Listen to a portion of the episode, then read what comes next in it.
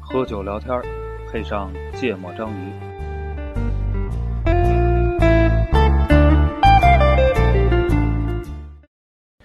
听众朋友，您好，欢迎收听喜马拉雅与全网播客共同发起的疫情时期的爱与温暖特别节目。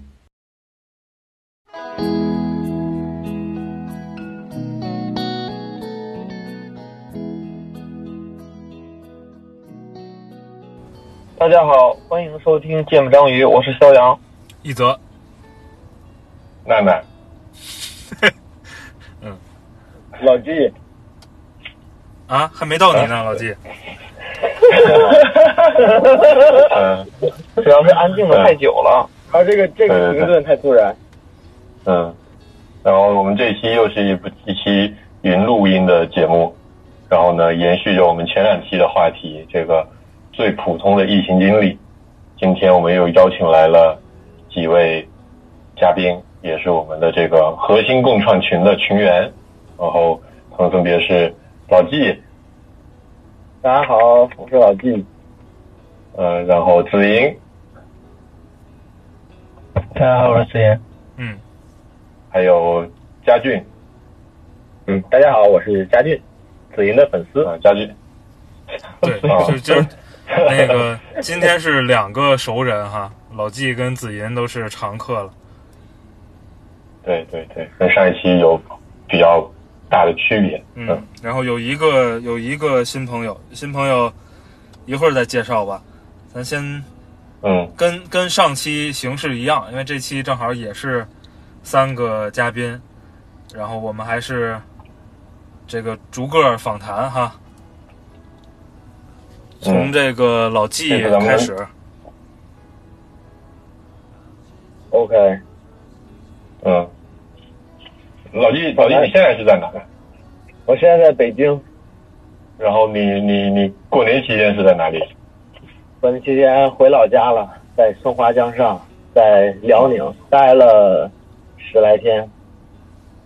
哦，所以所以你你什么时候回的松花江？我阴历二十七回的，二十七就是二十二号阳历对吧？不，对二十一号。哦，我是二十二号凌晨的票回去的，就到到到那边是凌晨是吧？呃，到那边中午。嗯嗯嗯嗯，所以你出发之前已经知道这个疫情的信息了吗？知道了。出发的时候，我们那个一一个哥们儿特别屌，我们抢那个动车票，然后抢了一个凌晨三点多从北京走的动车，然后那大哥临走之前说，这个给我戴一个口罩，我说行啊，那会儿我其实没准备呢，结果到了火车站戴了一个那个就什么明星同款的那个黑色的，就显得脸小的那口罩，Peter 是吧？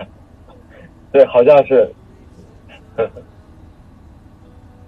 然后呢，你你一打开朋友圈，发现所有人都说那款口罩没有用。其实，哎，对，我当场，我我不用打开朋友圈，当场就说了。呃，所以所以你是什么时候开始知道这个疫情的信息的？就差不多，差不多回家吧，回家开始开始关注这个事儿，也没怎么关注。到了家才知道是吧？对对对，就回家的时候，二二十六、二十七吧。哎，所以然后呢所以就是你没老纪，你没你没面临这个选择，就是要不要回去是吗？对我当时其实第一次感觉说这事儿挺严重，就是一堆那个朋友有在武汉，有在老家是武汉的嘛，但是在北京，然后他们就紧急这个订票，爸妈来北京过年，然后还想说，哎，这至于吗？然后结果后来发现还是还挺严重的。所以他们后来爸妈都来都来北京过年了吗？对我有一朋友还挺有意思的，他是在武汉那个有一个他自己的民宿，然后他就是这个爸妈都接到北京了，然后因为他武汉人嘛，把那民宿给开放给那些医生吧，还是还是什么反正一些去这个服务人员吧，给他们免费住。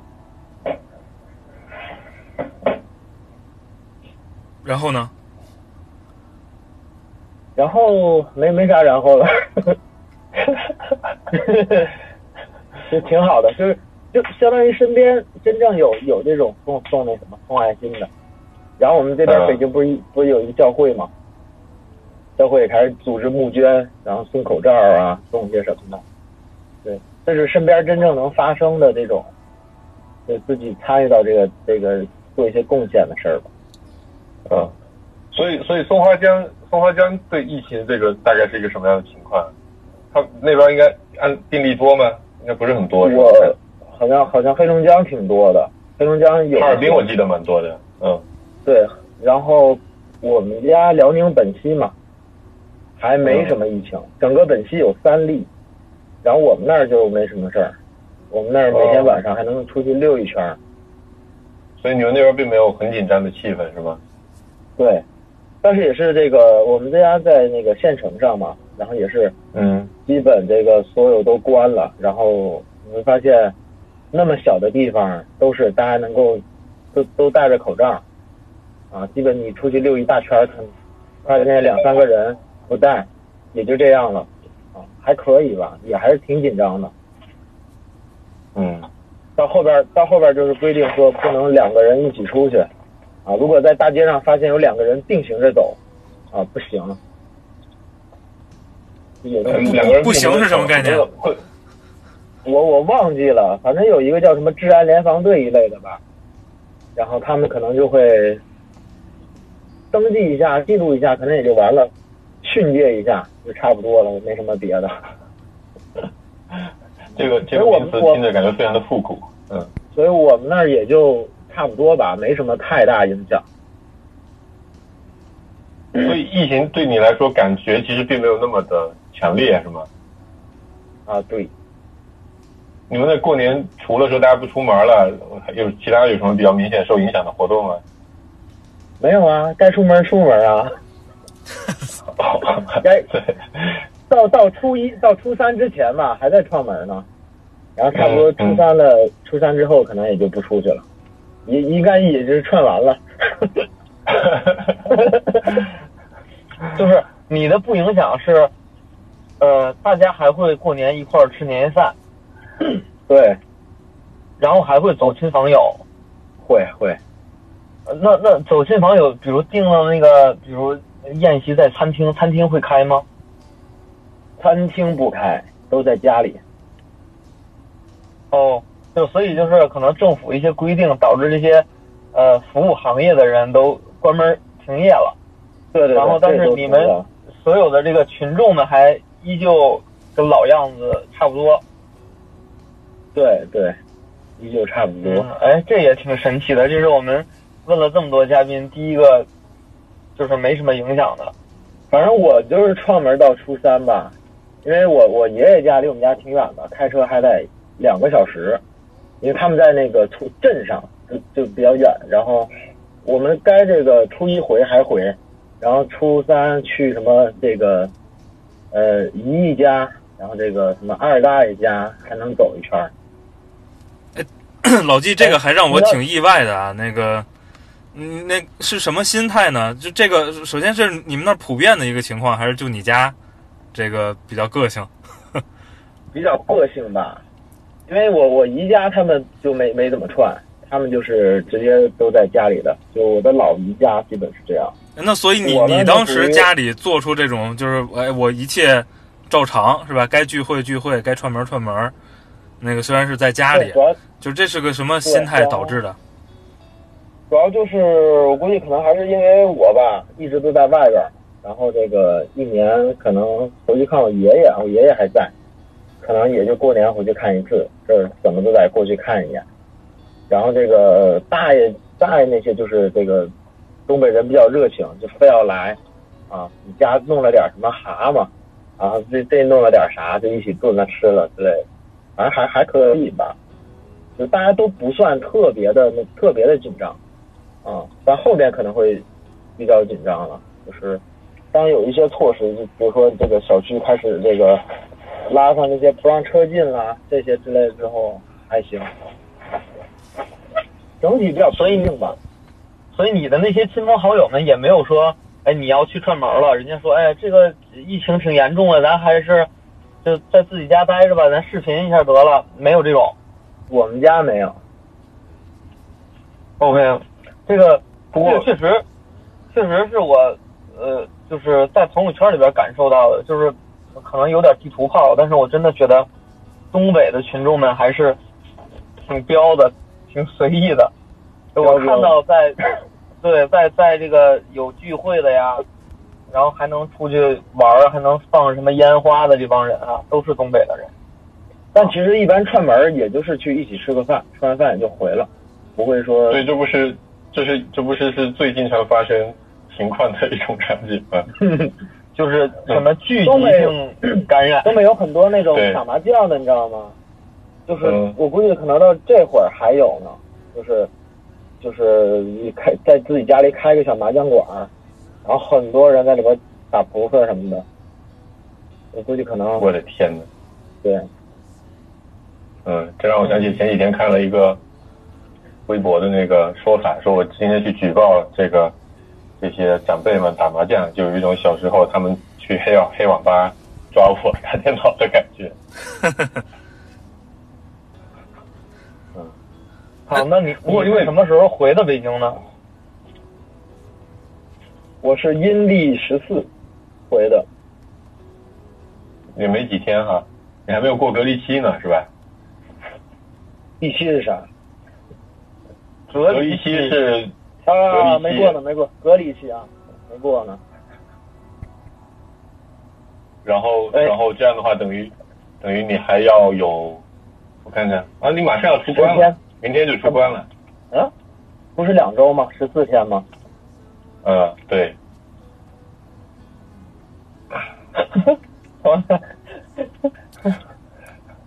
不是我我以为我以为隔离七天就行了。啊，行，你你那你回来的时候路上人多不多？不多，高铁基本就随便坐，然后这个地铁我还坐了个地铁回来，因为学习了一下开城的那个逆向思维，果然地铁没什么人，公共交通也没什么人，嗯还挺好的。但回到北京之后，明显小区就特别严，啊，啊，办什么出入证，然后这个检查体温、登记乱七八糟的。跟你在本溪感受到是很不一样的，是吧？对，关键是嗯我住这个这片儿有是那什么北太平庄嘛，就是嗯，知春有便利路那边儿对吧？对，我回来的时候还挺忐忑的。我想，我去，我回来这地方，因为那腾讯不出了一个疫情小区嘛，然后图片上看到的，我说这不就在离我一公里、两公里，这嗯这有点危险啊。嗯，对，回来你回来之后就反而变得紧张了，是吧？嗯，也还好吧。其实这几天也没什么时间想那事儿，也不出门儿。啊，嗯，老季老老季那天跟我说，说他他过年期间因为这个疫情，好像对他的工作有特别大的影响，是吧？对，我去，我们不是都在线吗？在线教育，然后现在一堆嗯这个学校全转线上，然后我、嗯我做高校，基本都是校级的，最现在最嗯差的就是院级的，院级的概念就是可能差不多三千个学生，校级可能就是两万到五万，就不同嗯规模。我去，太忙了，嗯现在。嗯，这这你们公司算是迎来了一个大的利好、大的风口这样的感觉吗？对，对，就但是那种生意我做也做不完的对，就是忙也忙不完。但是这个因为是公立校和高校，我们公司这策略特别屌，送，嗯，嗯，怕把公司自己送进去，就直接免费用给他们。那那那那你们公司以后靠什么活着？靠培训机构，靠培训机构？哦哦哦，嗯，不是老季，所以呢，哎，老季，我还挺我还挺关心你你整个这个，因为这体验跟我们之前自己的体验和跟别人聊天聊的体验差别还挺大的哈，所以我还挺好奇你整个这个是心路历程的。就是呃，你你自己怎么看待这个事儿呢？就是怎么看待这个疫情呢？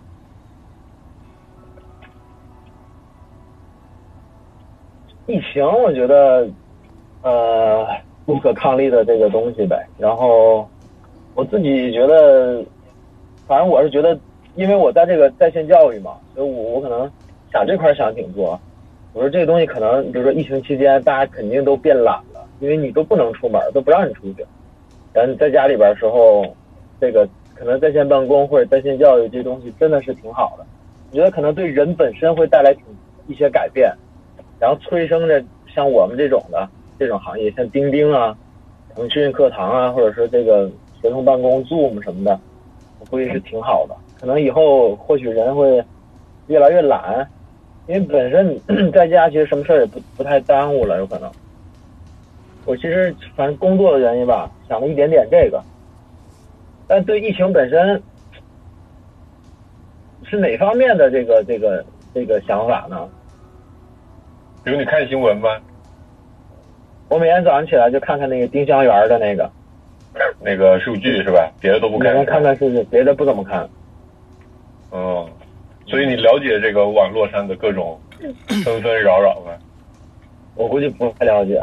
我其实挺好奇一个事儿，就是就是上次南南哥发那个东西，就是有人这个好像谁多益网络的这个董事长吧，他做那个调查嘛。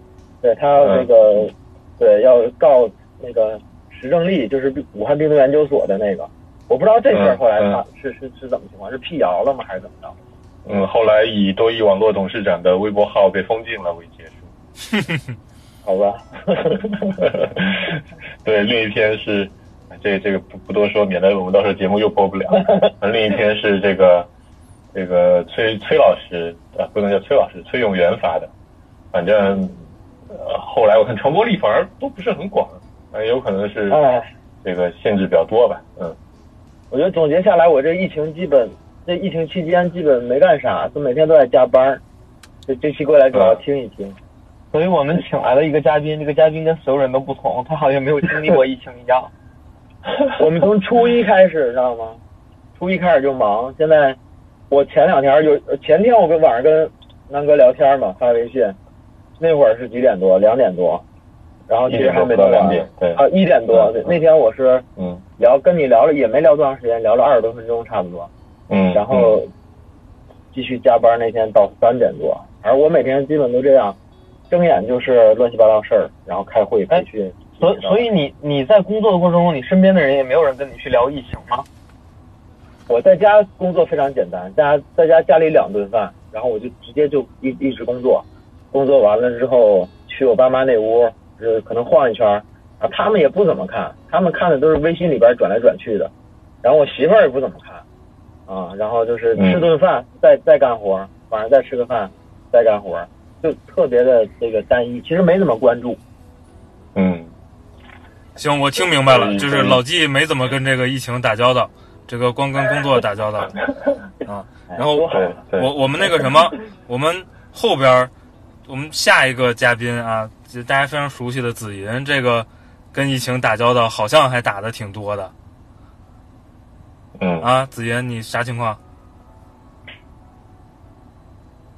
啊，到我了吗？对，紫银昨天还说他去了发热门诊。对，二那个二号村里的人都很害怕。二号热线到你了。对对对对，我是今天周四是吧？我周一去的发热门诊。嗯然后当时是低烧了三天吧，低烧了三天。你现在戴着口戴着口罩吗？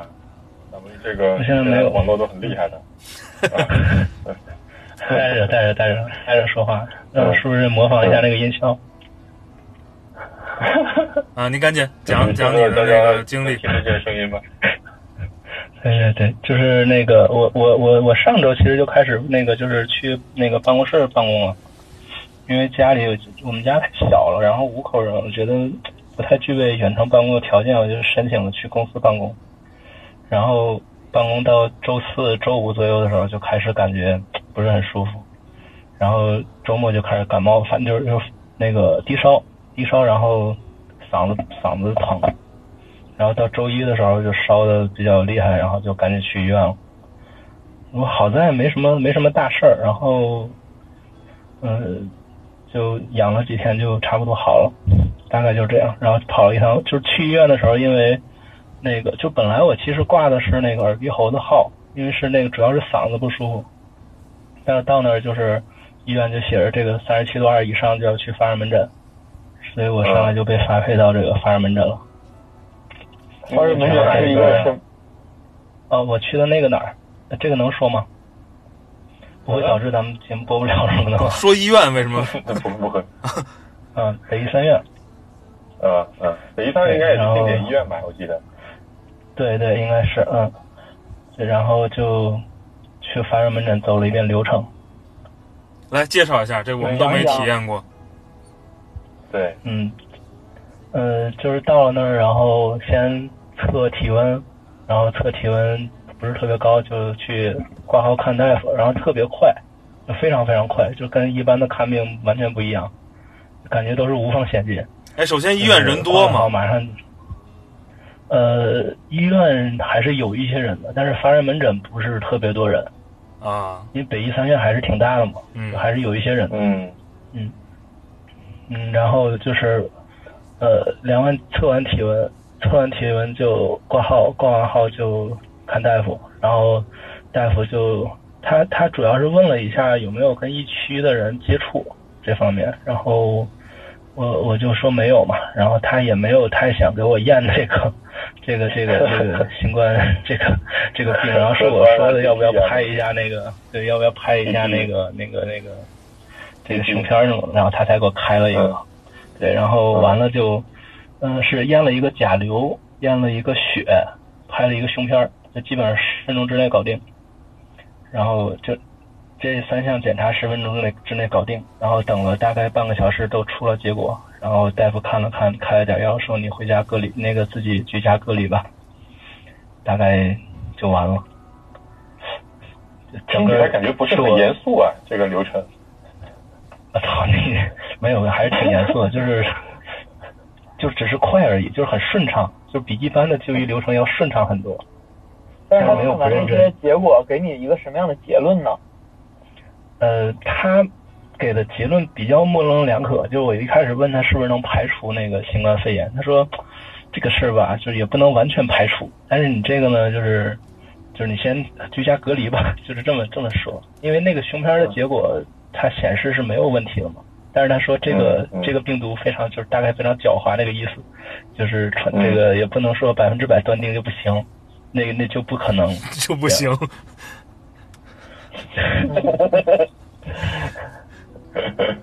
对，感觉说话得小心点。你们这个节目实在太容易被那什么。没关系，没事，我们马上有自己服务器了。对，对。哎，那你那个，你当时开始咳嗽的时候，你是一个什么样的这个心理感受呢？你在家里边有没有开？对，这个这个是是最难受的。对啊，就一直在闪回。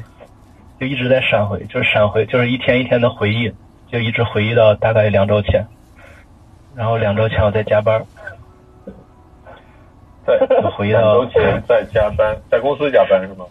对，就是公司，这就是年前的那会儿，嗯，对这个这个还还挺挺纠结的，因为就是因就发烧发重的时候还是挺难受的嘛，然后人一难受的时候就会还是会想起就是乱七八糟事儿了，想起加班的事儿。就有有有有，就怀疑自己会就会不会真的就是感染了之类的，然后，然后这然后第二天我就是因为是夜里烧的嘛，然后第二天早上起来一醒醒了，然后跟家里说了一下，然后我就把东西什么的收拾一下，我就背着包就出去了，我就准备去外面隔离了。然后，听着好好凶好悲壮啊！对，哎我我问可能是几个问题，第一个是说。你你你感受到你发烧了，然后并且你去了医院，说可能没事儿，但也不一定有事儿。那你回家吃饭呀、生活呀，你是真的完全做到隔离了吗？还是说基本还是跟家人一块儿吃？基本没怎么做，因为就是 就回来的时候消了一下毒，就从医院回来的时候，那个我妈给我消了一下毒，然后之后就就没怎么隔离了，因为因为看过那个胸片了嘛，其实基本上。对，基本上是这样。OK，所以所以你你就认为医生已经把你排除了呃，还有一个我挺好奇的，你你发着烧，然后你要进小区，小区都有测量体温的，进了医院你怎么能回到家的呢？这这个事儿，对你你刚好刚好刚好提到了，我我刚好想说这个事儿，就是我很奇怪，就是我的体温是有点高的，但是所有的那个那个测温的那个仪器都测不出来，就只有腋下的那个体温表能测出来。就是我去医院的时候，我如果不主动说我发烧了，那个也是可以过，也是可以进去的，就是不不不带发热门诊的话。我只有腋下能烧。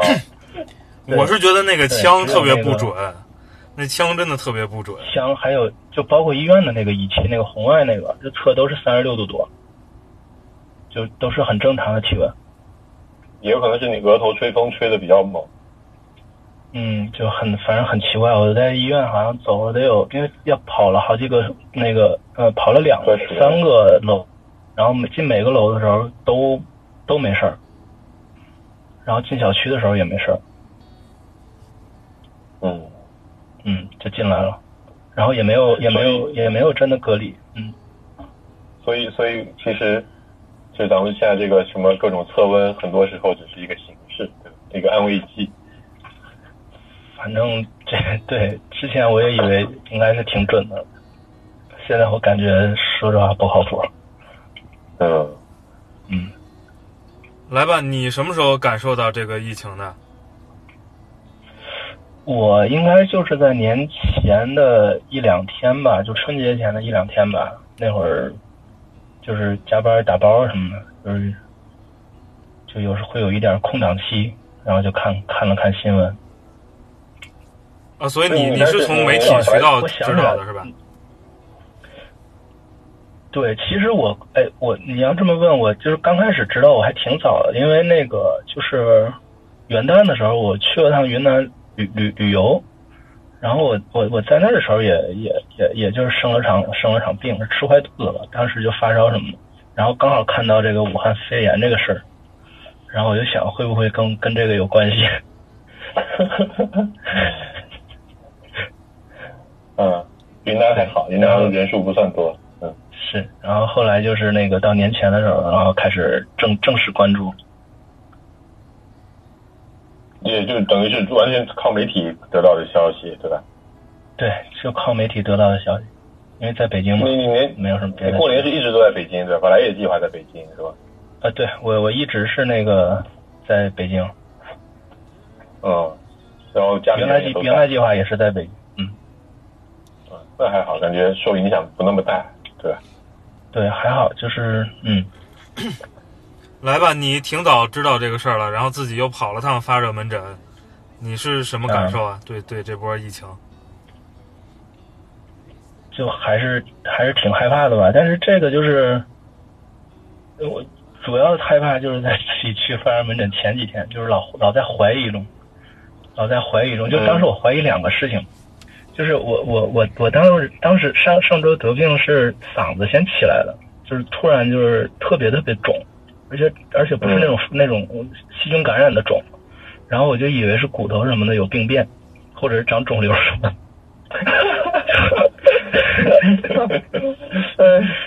就我一方面是担心这个，后来后来开始低烧之后，我就我就我就我就怀疑是不是是不是病毒先从我嗓子入手，然后。然后再再再再开始，就是走别的这个这个流程，所以怀疑两个事儿。所以你你在你在那个这这几天里，比如说有没有想过说要自己先去隔离，以防万一啊之类的？或者说，比如因为家里有小孩嘛，对吧？有考虑过这方面的事情吗？嗯，就是最后发烧的发烧比较比较厉害的时候，因为之前还是觉得倾向于这个就是。嗓子里长肿瘤多一点，这这到后来这个什么逻辑？烧的为什么为什么会往这个方向想？不是因为一开始没有怀疑是肺炎的问题，因为没有任何发热、细菌感染的症状，只是嗓子里觉得难受。嗯，就他是突如其来那种难受，就突然感觉你嗓子里就是就是插了一根杠子那种感觉一样。就不感染、不发烧、不感冒。说不定真的插的跟干子呢。啊，就当时有怀疑是什么卡住什么刺或者骨头什么的。嗯。哎，那个紫银家里跟咱们还有一个区别啊，因为紫银家里应该是长辈是有这个医务工作者是吧？呃，对我妈是那个医护人员。对你这个家里有医务工作者是怎么？就家里是个什么氛围啊？是非常更比比比我们更，比如更更在意呢，还是更淡定呢？就是什么状态？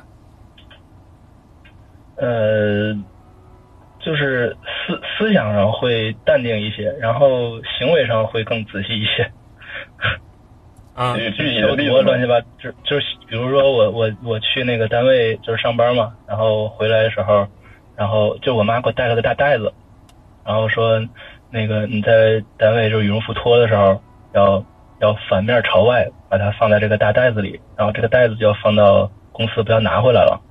然后回来的时候，然后羽绒服脱下来的时候是呃正面朝外，那个不是就是里面朝外，然后放到家里的一个大袋子。然后裤子就是不要手脱的时候手不要沾外边，要从里边往下脱，然后扔进洗衣机里，就是。就定了很多规矩，每天都洗裤子是吧？对，每天都洗。嗯，对，就这样。然后思想上其实是淡定一点，因为这个毕竟是经历过那个那个非典，然后也也也大概知道这个东西没有没有那么严重。哎，非典的时候你在唐山是吧？对。哎，当时你妈是参与这个非典防治的工作了是吗？呃，一线，对她那时候就好像是是在感染科吧，就是刚好是对口的一个一个科科室。所以对比那次和这次，你你觉得有什么不一样的地方吗？从你自己的体感上，或者从你们家人体感上？呃，家里的话，这次感觉没有上次防的严。没有上次防的严，我记得非典的时候，我们家就常年是八四叶的味儿，就是就是天天是八四叶的味儿。对，因为我妈那时候在就是还上班嘛，就是要因为从医院回来。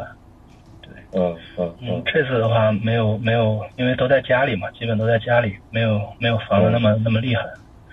嗯，然后就是。那次会比这次更？你说。对，然后然后就是这次这次就是呃外边的。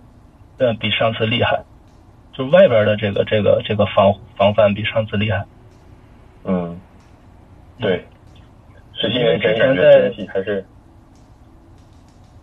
对，因为在而且在唐山没什么就是真的感染的那会儿，就很很少极少我记得，但是这次在但是在北京的话，其实还还挺多的嘛，防范还挺挺严的。嗯嗯，北京有三百多人。对，而且就是这次，我觉得经历过那次之后，这次不是这么担心。其实，嗯，不是那么担心。就其实我觉得现在，嗯，那个说几句题外话，是 我觉得大家有关注的很多东西，我觉得没什么太大意义。就是，其实我觉得疫情里你关注两个事儿就足够了，就是一个是你怎么去防护，怎么去防范；第二个就是说你关注一下疫情什么时候结束，嗯，或者说它的进展。就是这个这个就够了，其他的我觉得很多东西都属或者属于八卦，或者属于一些谈资了，就有点信息过载太严重了。这次其实刚才我听老纪的那种挺好的，就是他的关注点我觉得刚刚好，就是那个关注度刚刚好。他关他他关注的跟这个一点关系都没有，他关注今天几点下班，就是这还是不一样的。对对。对，就是那个老纪的关注几乎等于不关注，是吧？好吧，就就就是感觉这次比比比上次就是知道该关注什么，感觉。嗯 嗯，所以你是你是不看新闻的那一类，对吧？我看啊，但是我我我看就是很少看那种，就是一看就是没什么谱的那种新闻，就是先点进去，像比如说公众号的话，你先点进去看一下。是谁发的？嗯，哪个媒体发的？嗯，如果那媒体不靠谱的话，就不就不看了。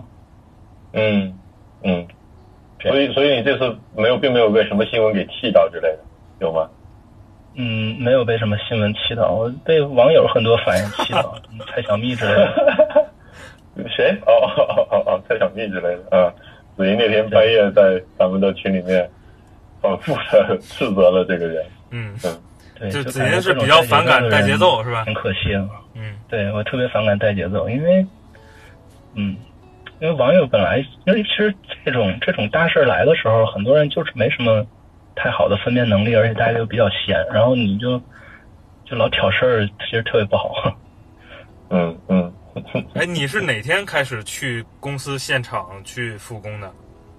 三号，上周一，上周就开始，然后去了一周，这周开始去不了了。就在那之前也是在家里关着是吧？对，之前一直还是在家。哎，就问你公司人多吗？啊？公司人多吗？呃，非常少，基本上没人，就是我，就是目测个位数吧。嗯嗯嗯。你是那什么是吧？你是你是从三号开始每天自驾是吧？上下班。对对对，自驾车。然后那个，你这一个礼拜，因为我们可能都很少出门啊，可能偶尔出去一趟半趟。嗯。你你相当于这一个礼拜每天出门嘛，是吧？那个。嗯，对。这这有什么有什么感受吗？我不知道现在路上路况是什么样的。嗯，还挺清静的，非常清静。就从我们家到公司的这一路上，基本看不见什么人。就傍晚的时候，就回来的时候。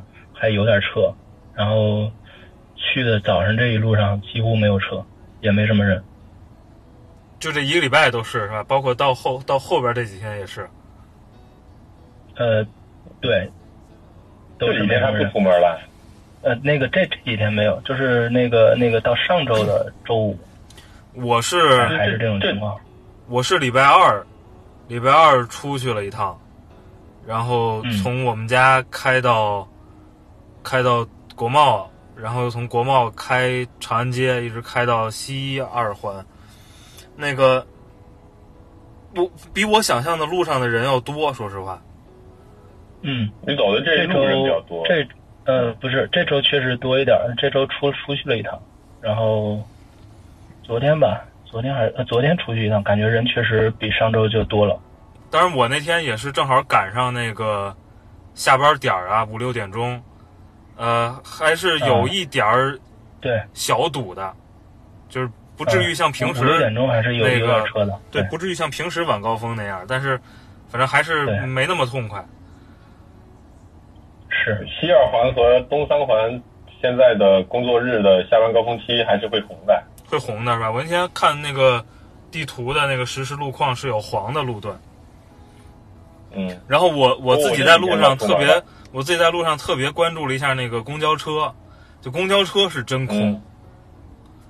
然后有时候那个路口等红灯嘛，等红灯正好旁边停一辆公交车，我就看那里边的情况，那确实是真空。我那天看一辆车，我看的最多的一辆车可能不算司机四个人吧，然后这四个人的分布是，一个一个一个阿姨坐在最前面，然后一个兄弟坐在最后边。然后一个人坐在中间，另外一个人在窗户口站着。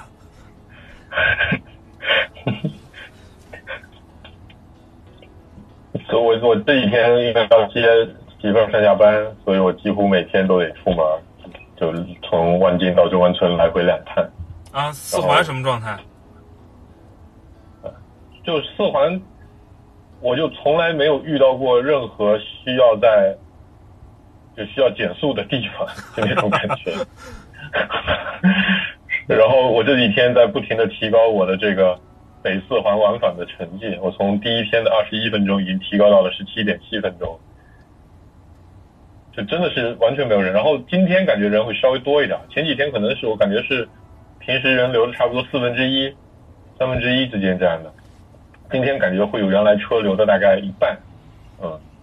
就是你基本上每个车道都能有辆车。哎，顾哥这两天出门了吗？我没有，我啊，我出门都是走路。啊，这不算，家门口不算。对对，嗯，没没有没有没有，我还是非常严格的这个遵守国家的这个这个要求的啊，闭门不出。嗯。哎，子莹还有什么？还是我还没聊到的啊？啊，因为那个呃，就我们我们公司是在一个园区里嘛，就是所有去园区想进去的，必须要提前在公司报备，然后公司再跟园区报备。嗯。啊，那你们我们也是一个啊，你们也是啊？对，我们就是要层层审批，然后进园区的时候还要测体温，进公司也要测体温。嗯。那那还是就是北京还是管理的比较严格的，我还以为有漏洞。嗯嗯。哎，所以你们这个现场复工不是公司要求，是说大家申请主动要去是吗？对，所以非常人非常少。所以所以申请主动要去的，可能就是家里不太方便办公的这种比较比较个例的情况。只有这种情况啊。对，因为因为因为字节跳动远程办公实在太方便了。嗯。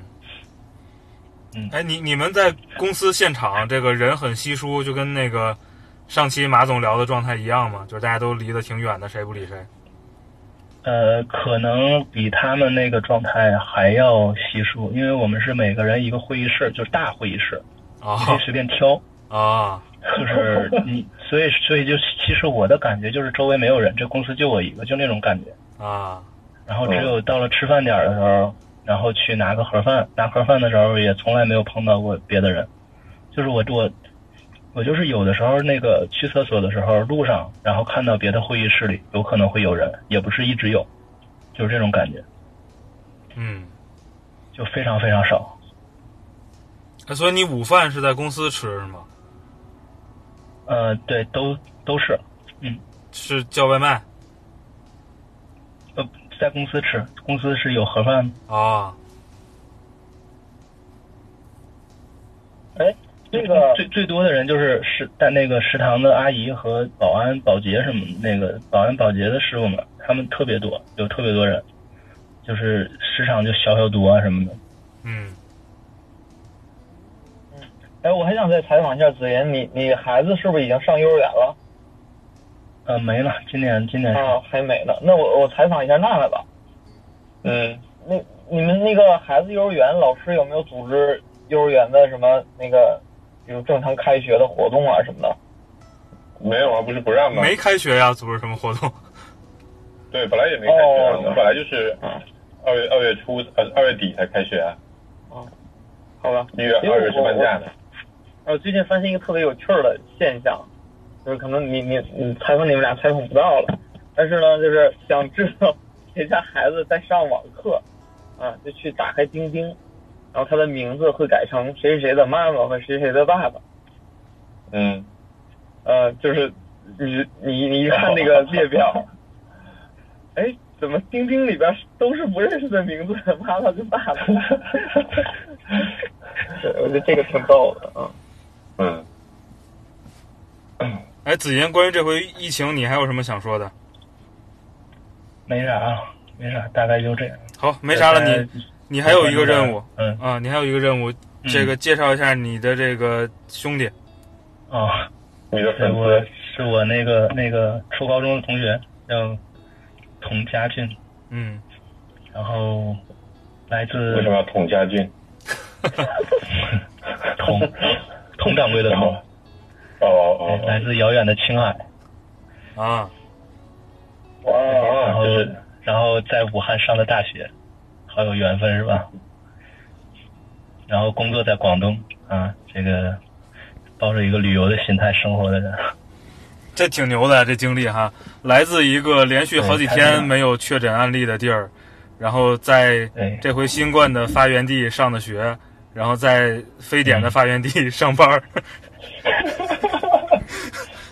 对，准备下就是可以让他聊一聊下一步想准备去哪儿，下一步准备去哪儿生活，然后 大家大家先做点准备，对吧？来吧，家俊。呃，我在。啊，来。所以，所以刚刚接着子莹的话，就是当时你们说到就是要录一期关于这个疫情的呃节目，然后请嘉宾的时候，然后我就非常主动的说我可以，因为我觉得嗯，就是还是。呃，相比呃之前的几个嘉宾来说的话，我应该是跟这些疫情可能呃关系最多的一个。嗯。所以虽然没有呃，就是真正的是那种很特别的人啊，但就从普通人的经历里面来说，应该是跟疫情关关系比较大的。嗯嗯，所以也会非常高兴参与这次的这个节目录制啊。嗯，来吧，开始吧。嗯，好，大家好，我是佳俊，子莹的粉丝。嗯，所以你是什么时候开始关注疫情的？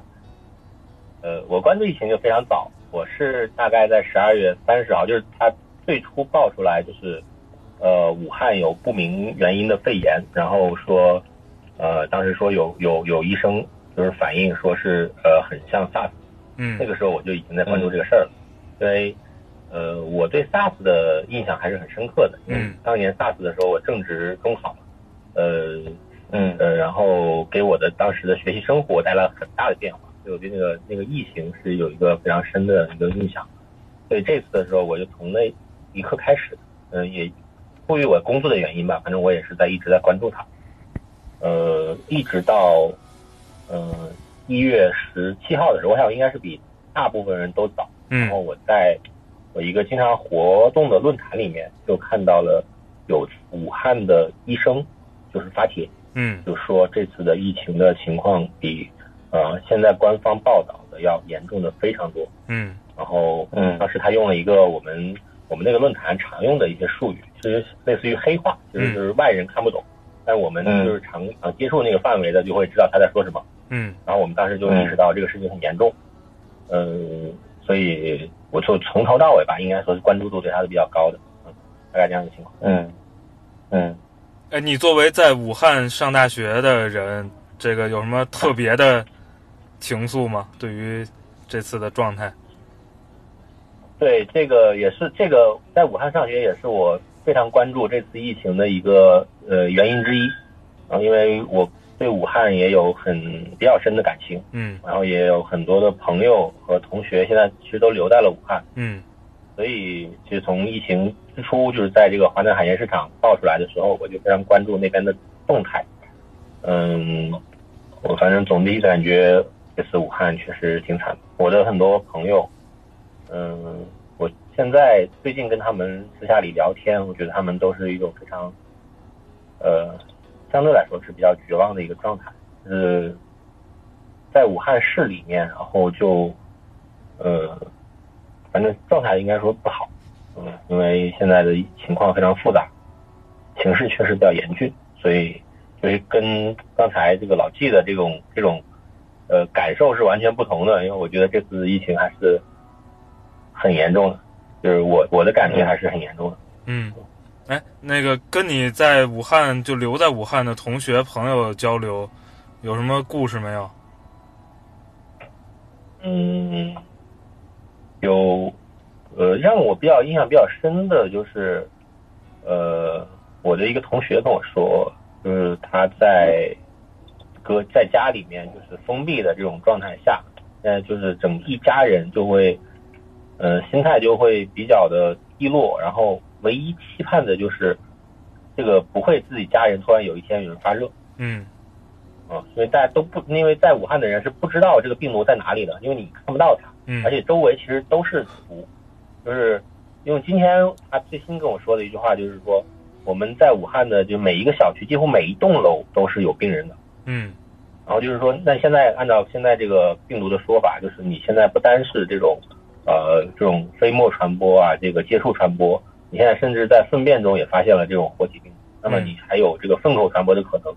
那么其实说你在一栋楼里面，啊，这种这种危险性是非常高，你根本就不知道什么时候就会接触到病毒，然后什么时候就会被感染，什么时候发热，而且这种病毒的传染性明显是比 SARS 要强，就是它一旦一个。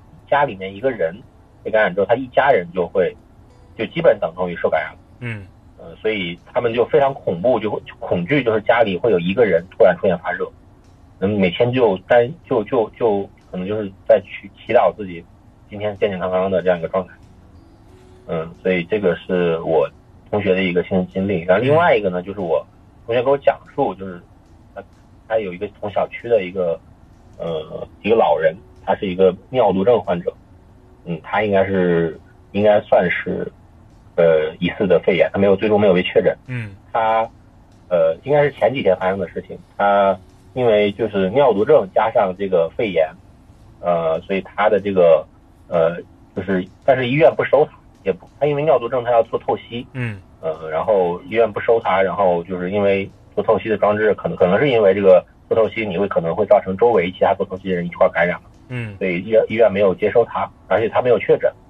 然后他有一天就在楼下，可能站了七个小时，然后呃就，呃可能是在等等这个就是来接他的去去确诊的这个医院嘛，但是等了七个小时没有等到，嗯，然后后来他说就在家里面他听到了就是砰砰的一声，然后后来就就听到下面说有人跳楼，就是一个老人就直接跳楼了，哦，就已经放弃了自己，所以就是我哦就当时听到这个事儿的时候还是挺难受的。前两天微博上有传这个消息，是，就是就是发生在你那位朋友的身边的是吗？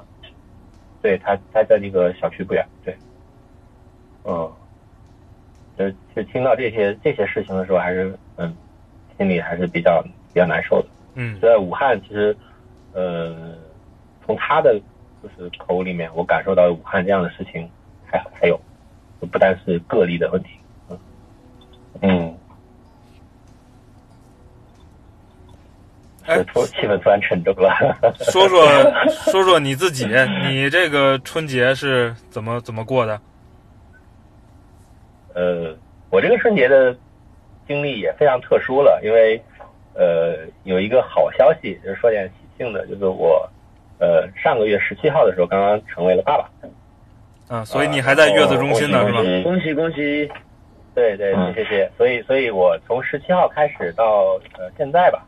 就一直是在一个陪陪小孩过呃陪陪陪老婆坐月子的状态下，然后呃非常巧的一个事情，就是因为我一直很关注这个事情，然后呃就是原本就是我们家就是我的老婆她是武汉人，嗯，就是包括我的岳父岳母都是武汉人，呃这也是我跟这次疫情就包括这个疫情的一个原因之一啊，嗯，原本的计划呢就是我的岳父呃我的岳父他是要在二十。二十三号就是要来来广州的，嗯，是因为小孩生了嘛，过来看望，嗯，然后在我十十七八号的时候，就从那个就是我呃那个帖子里面看到这个疫情的情况之后，然后当时我就呃非常迅速的，就是跟我老婆商量，就是看岳父就不要过来，嗯，呃，但是那那个时间点其实呃整个疫情还没有发酵到，就是说呃明显的人传人啊，这个呃包括封城啊这些都还没有出来，嗯。所以那个时候我们做了个决定，然后也跟家里人说了之后，他们就取消了这行程。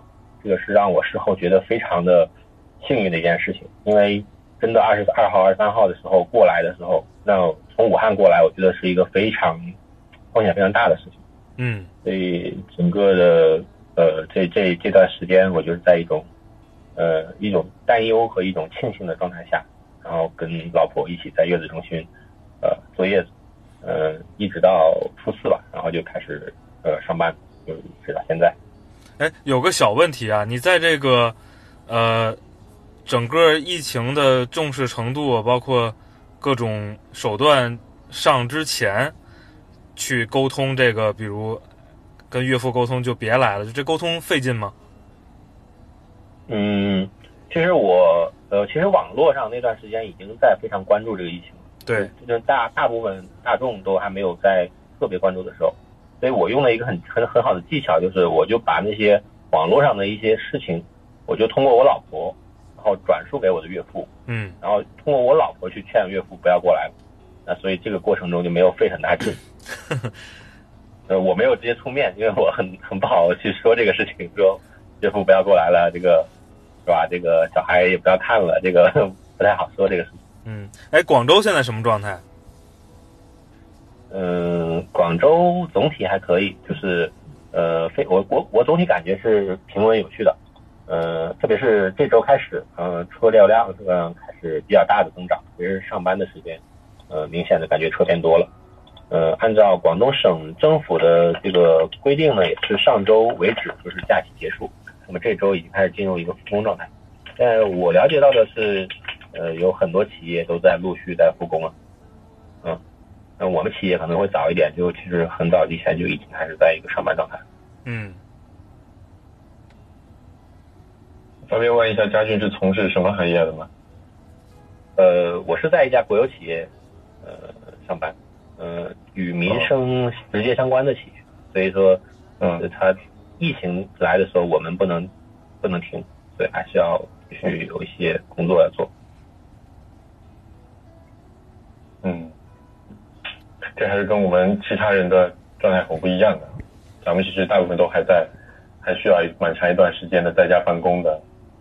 那个、那个、那个。对我们，我们企业也有，我们企业现在是有这样一个情况，就是呃，初一到初七就是原本的这个正常的假期，然后在这之后的第二周，我们进入到了一个加强式的值班模式，就是每一个部门都会有至少一个一个人。在在部门值班，然后因为会要应对一些突发的情况，然后然后第三周的时候呢，就进入到了一个呃最小化办公模式，就是除了必须要来的人之外，其他人远程办公。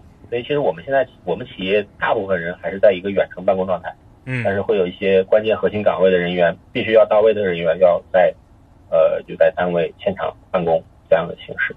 那其实一个办公室里其实人也不会太多，但是还是会有人的。每一层都有人。哎，广州的这个城市的管理也和，比如我们在北京经历的这状态一样吗？就是各个小区啊什么的，管的特别严。嗯，这非常严。呃，特别是今天，因为为了录节目，我专门从从就下班之后从广州就回到，我是住佛山啊，从广州回到佛山，然后呃，就是这个过程中还是非常的。曲折的，因为现在进离开广州进入佛山要专门的登记，啊，然后要查车，然后要要要要要看身份证，然后进入小区之后，我现在我很久没回来了嘛，然后回到小区之后，小区也要问我啊从哪里来，然后呃这个这个这个这个近期都有什么经历，然后要确认我的情况，然后才放行，包括这个测体温都是常态，所以总体来说感受还是比较严的，呃，而且最近听说。呃，以后各马上各个小区要办这个临时的这个进出证，啊，就是有这个临时进出证以后才能够进出，其他人都不允许进出小区了。呃，总体的呃感觉严格度还是比较严，因为特别是广州，它有这样一个 SARS 的经历，其实它对这个疫情还是呃防范性会相对高一些。那另外一个情况呢，就是广州它作为一个外来人口非常多的城市，它节后的这种返工。是呃农民工的这个呃回回流，呃复工这样一个人流量非常的大，所以说他们政府会非常警惕这个这个不要让疫情蔓延到这个省内，这样一个考虑。嗯。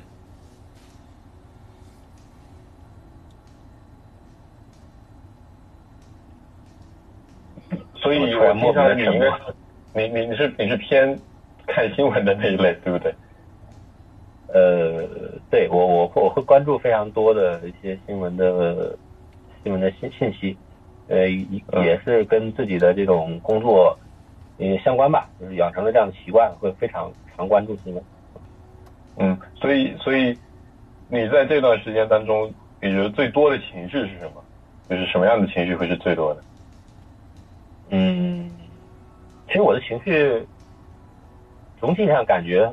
还是比较丰富的，就我也有会有非常呃生气的一些情绪，但是我也会有一些呃非常感动的时候。呃，今天今天上午的时候，我看到新闻，就是我们呃军队派了很多架的运二零，就是从各个军区运送这个医务人员到武汉。我看到那个消息的时候，其实心中也是很感动的。呃，有些有些消息听到的时候也会很很难过，就是情绪总体是非常复杂的一个情绪。嗯呃，但是我觉得这种情绪里面，可能我觉得最重要的一个，可能还是要保持一个比较理性的一个那种那种状态。因为现在我感受到了，就是网络上面非常多的这样一些，呃，一个是不实，另外一个是非常的呃，就是不应该有的一些情绪，在在在，感觉是在被人为的在在制造，然后在在。在推广，然后我觉得这其实对，呃，防控疫情本身没什么用。像子云说的，其实这对防疫来说没有任何用的，其实都是一些，呃，不应该有的东西。其实我们其实应该更理性的去看待这个事情。啊，哎，所以这个特别复杂的情绪，这个你自己是靠什么手段去消解的？当然，这个初为人父本身多看看小朋友，确实能带来很多好心情啊。就还有什么别的办法吗？嗯，也没有特别的一些一些手段，因为呃那种情绪不是我现在的一个主旋律，也只是说我他我关注他，我看到一个新闻会产生一个情绪，可能看完之后进入到下一个忙碌的事情的时候，我会暂时把它放到一边，啊，可能看到另外一一类新闻的时候，可能又会滋生另外一种情绪，它不会占据我的这个情绪的一个主流，但是我会因为这些信息的这种这种出现在我眼前，会会有一些。心态上的一些波动，简单的小范围的波动。嗯，我们上一期的嘉宾里有一位准妈妈啊，然后这期呢刚好有一个这个刚当爸爸，新爸爸。对，这个有什么额外的担心吗？小朋友刚出生。对对，就是对小朋友这里会会会非常有特别的情绪在里面，就是呃，我因为我从初四开始就开始外出了，就开始要上班了。嗯。所以我就会非常担心我自己，呃，就是会不会生病。但是我我担心我自己会不会被传染。这个，呃，重点不是因为我怕我自己被传染，而是我担心我会不会给我的小孩造成影响。嗯，所以我就会特别的小心，就是不要让自己就是有可能会会会被感染。嗯，就会特别的呃关注这个事情，因为。每次看到一个小生命在我面前那么可爱的时候，我就会一想到他如果会可能被感染，然后我就会觉得非常的非常痛苦，也是确实一种痛苦的情绪，然后我就会因为这种情绪而变得小心翼翼。嗯，这点我因为我最近不刚才说到我这周还出门比较多嘛，然后其实你出门的时候你会感觉情况好像没有那么的吓人，嗯，对吧？因为你你从逻辑上来推理，从概率上也好，从各种大家的表现也好，像因为所有人都很小心嘛，包括说你自己回来之后的处理，其实你觉得应该大概率上会还好。嗯。但是呢，每次我想到这个，我就会想起，万一有那么个千分之一、百分之一的机会，你你带了一些就沾着一些病毒回来了，然后，然后然后把把家里人搞得出出现了各种情况，我就觉得这个事情就变得。好像特别特别严肃，一点都不能马虎。嗯嗯，就我觉得是跟跟刚才那个家具的那个心态是很像的，就是自己病不病的都还好，主要是给家里人带来了麻烦之后，你会觉得就是那个心理感受是非常复杂的。嗯，对，其实我那个对自己倒觉得无所谓。嗯嗯，小朋友刚出生应该是一个打疫苗的一个高峰期，对吧？嗯，对。所以那去打疫苗的。就因为在北京，我带孩子去打疫苗的时候，就是人山人海的，所所以，那你带孩子去打疫苗是一个什么样的状况？呃，现在还没有满月，因为刚出生的时候就出生之后第二天在医院里就打了两针疫苗，是那个卡介苗和那个乙肝，然后他告诉我说，孩子一个月之后再去打第二针乙肝，然后，嗯，呃。然后到现在为止还没有去打第二针，呃，这里面呢就有一个让我觉得非常暖心的事情，就是，呃，在差不多呃两周之后吧，就是出出生之后，就是应该是上上周的上周的时候，呃，就是我们的社区医院就主动的联系到我，然后他一个是问我孩子的情况，因为他收到了医院的这个我我孩子出生的这个讯息，然后他就会问问我孩子的情况现在怎么样，然后有没有什么问题，然后。呃，然后还告诉我，就是说近期要注意什么事情，然后啊，还还特别提醒我，就是说，呃，我们现在就是医院就因为疫情的关系，所以没有呃没有正式的这个恢复，然后说现在的疫苗都暂停了，你的疫苗要要晚一点才能打，然后具体的时间我们会另行通知你，然后这个就让我觉得，他整个的这个社区的管理啊，包括对新生儿的这个这个这个这个照顾，我觉得还是挺挺挺到位的，要在我看来还是比较到位的。是，嗯，所以我现在暂时还没有担心疫苗的事情，我都还等医院的下一步的通知。嗯，我觉得一线城市的这个基层的管理其实还是领先很多的，就至少在体感上，现在已经开始到了一个有点重视用户体验的一个阶段，感觉。嗯，这个我在南方生活，我的总体感觉都还不错。我觉得，嗯，就是整个的社会环境啊，就是整个人文的气氛啊，我觉得总体还还让我挺满意的，就我很喜欢在这里生活。嗯嗯嗯。哎，子云，我不知道这段时间你们哥俩聊的多吗？你有什么想问问家俊的吗？嗯，就是好像还没聊过。什么时候打断对对，这个，你你是那个十七号生的小孩是吗？对对，十七号。啊，那还跟你还挺离的。对对对，跟你很近。对，跟我差一天。差一天，对。嗯，差三十三点零一天。嗯。哦，我认识一堆一月十七号生日的朋友的。到时候你们可以一起过生日，我帮你们拉个拉个连线节目。嗯，然后那个，就是我们这边还收到了，哎，刚才是谁要说话？我说我，我说，我说有没有这个下一步工作的这个换城市的打算？就尽量别换了，好不好？是是问我吗？嗯 嗯。应该把你的这个行踪固定一下，好不好？短暂的应该没有换换工作的打算，能退休在一个地方坑去去去投奔我的偶像。不要来北京啊！不要来北京。要要现场录节目，我们去广州录啊！到时候。对我我我们找你去，我们找你去。呃，可以可以可以，随时欢迎。嗯，然后我们这边还收到了一个。就是另一位听众朋友，哎，他也没告诉告诉我应该怎么称呼他，我们叫他石总，石总，好吧，嗯，就叫他石总，对，是一位女生，应该也是一泽和顾哥的原来的同事，对吧？对，然后他给我们写了一个呃密密麻麻好几页的一个一个文档，对，然后让我帮忙念，但它里面说灰字和标了绿色底的字，如果比较敏感。就能不念就不念了吧。嗯，然后我发现我我们就挑这部分念吧。我发现有 就剩年月日，不是有百分之八十的字都是标了灰的，感觉啊，嗯。然后我稍微给大家快速念一下吧，就是我觉得蛮有意思的，我就体现出了另一个完全不一样的对待疫情的态度。对，跟咱们已经上过节目的十个人是完全不一样的。嗯，他说他大概什么时候开始关注疫情的呢？他一月初在微博上就看到说。武汉有不明原因的肺炎，他立刻就不顾家人反对，火速退掉春节出去玩的机票和酒店，并且买了四十个（括弧二十五个大人、十五个小孩的口罩）。然后他现在觉得自己实在买的太少了，但是至少应该买个五百个。嗯，对。然后后来啊，这这段他说呃，很可能会导致我们被下架。然后反正无所谓了，还念吧。嗯。新闻里说有线传人。他本来还没往坏了想，结果专家这么一说，他就说完蛋，肯定人传人，这是一个韭菜看新闻的自我修养，凡事都往坏处多想几层就对了。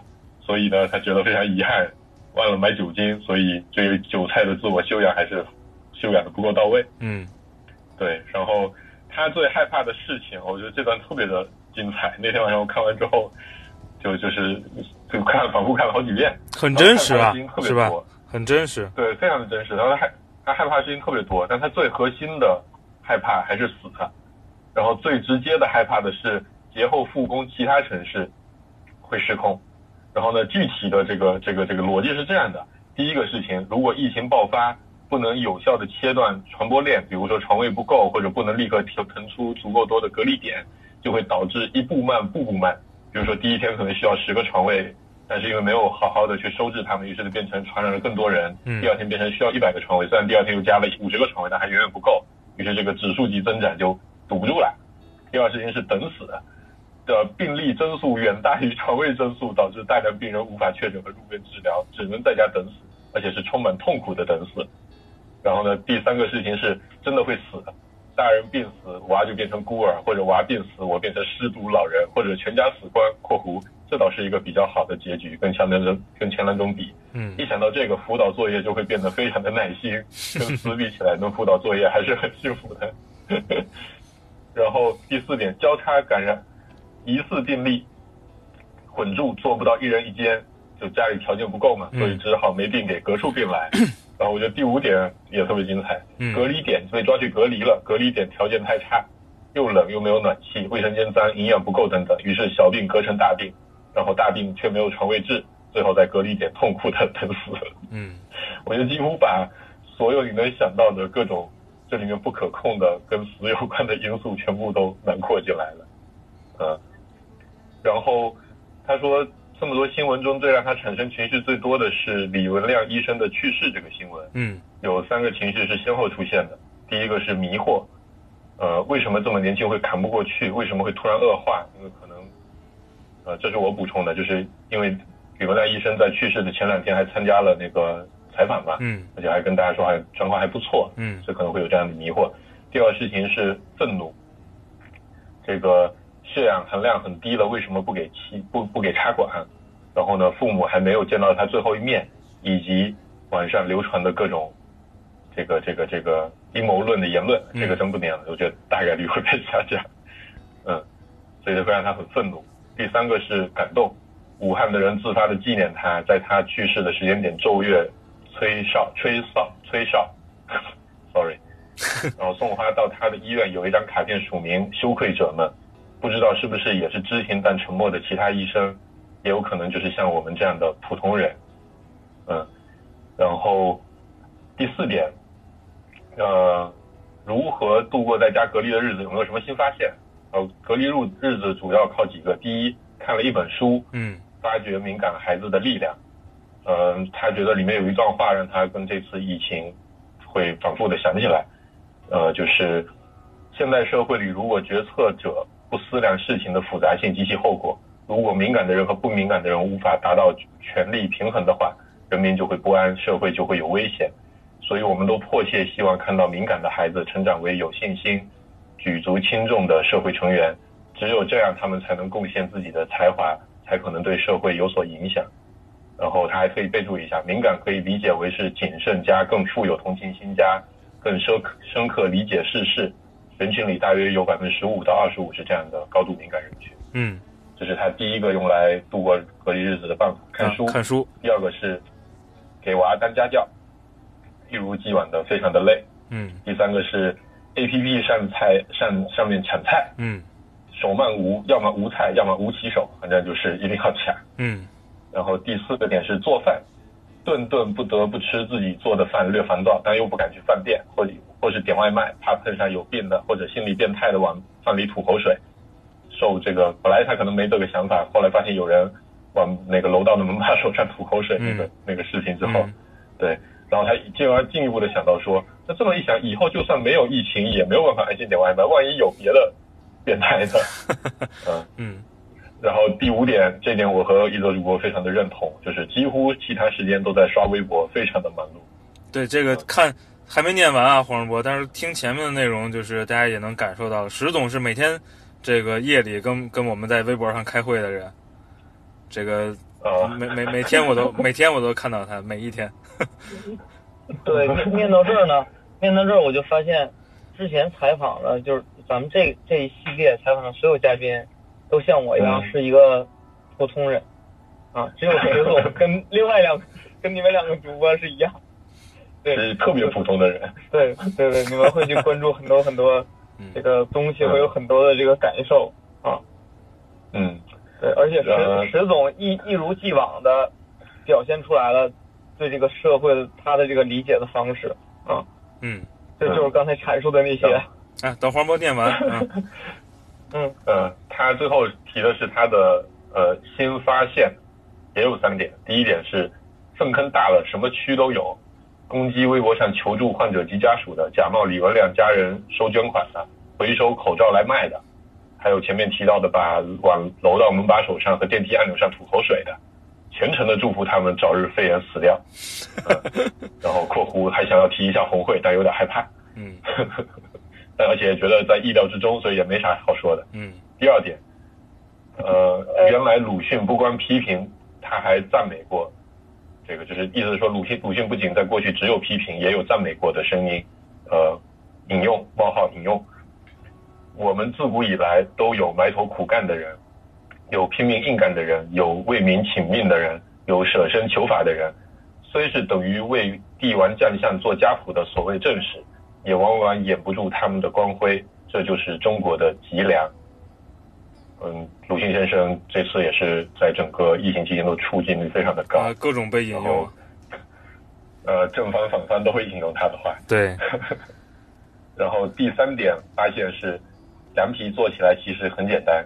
嗯。啊，这点我也发现了。我发现，这这点我就昨天有个特别有意思的一个一个一个一个看到一个一条朋友圈，就是有一个我有个朋友在朋友圈里说他正在一个食谱 APP 上看食谱，然后下面有个人说，我来看看那个食谱还是什么萝卜清炖萝卜汤还是什么的。嗯。然后第一条评论是。家里只剩两个萝卜了，我来看看还有什么拯救我自己的办法。然后下面一堆人都说我也只有两个萝卜了。然后我那个朋友去之所以去看这个师傅，就是因为我真的家里也只有两个萝卜了。嗯，呃，最后他还还写了一个，呃，算了，他说让我们不要提了。嗯哼，嗯嗯，我觉得我们还是提一下吧，就是一位叫蒋彦勇的。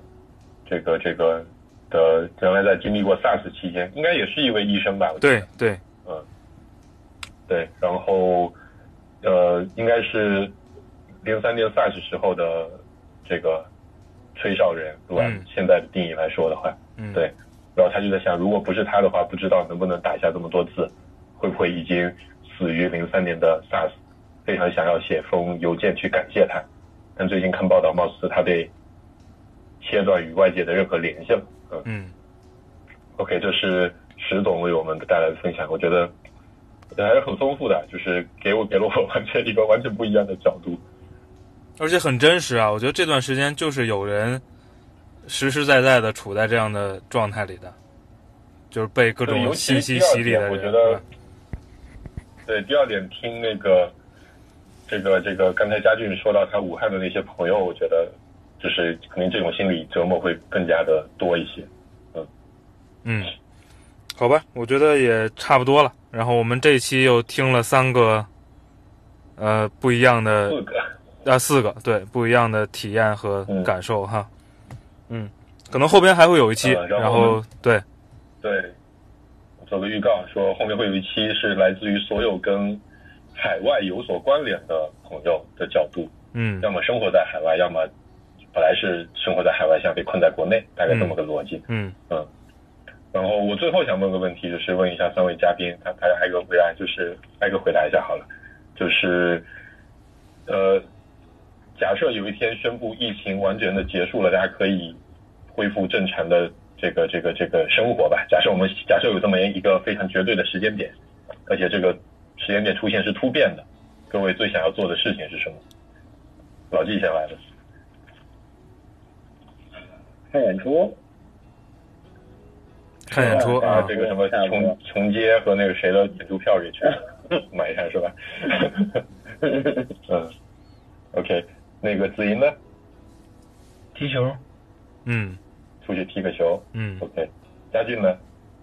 嗯，我我们是今年毕业的第十年，本来我们计划五一我们整个年级会回到武汉去聚会。嗯，但因为疫情的关系就取消了。所以如果疫情就是过去的话，我想我最想做的事情可能就是回武汉去看一看我的朋友们。嗯嗯，好吧。